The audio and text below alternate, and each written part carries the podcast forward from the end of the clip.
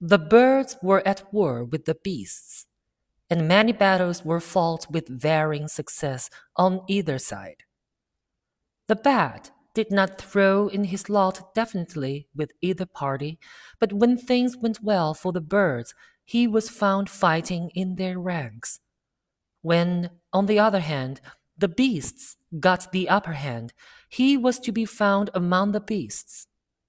No one paid any attention to him while the war lasted, but when it was over and peace was restored, neither the birds nor the beasts would have anything to do with so double faced a traitor, and so he remains to this day a solitary outcast from both.